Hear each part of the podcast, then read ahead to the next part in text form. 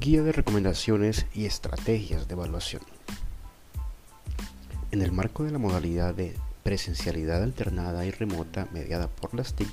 es importante hacer énfasis que los instrumentos, recursos o herramientas tecnológicas a utilizar para realizar el proceso de evaluación y posterior calificación de las actividades planeadas y que permiten documentar el aprendizaje y desarrollo de los conocimientos, habilidades y destrezas de los estudiantes, los podemos encontrar en diferentes formatos con sus respectivas ventajas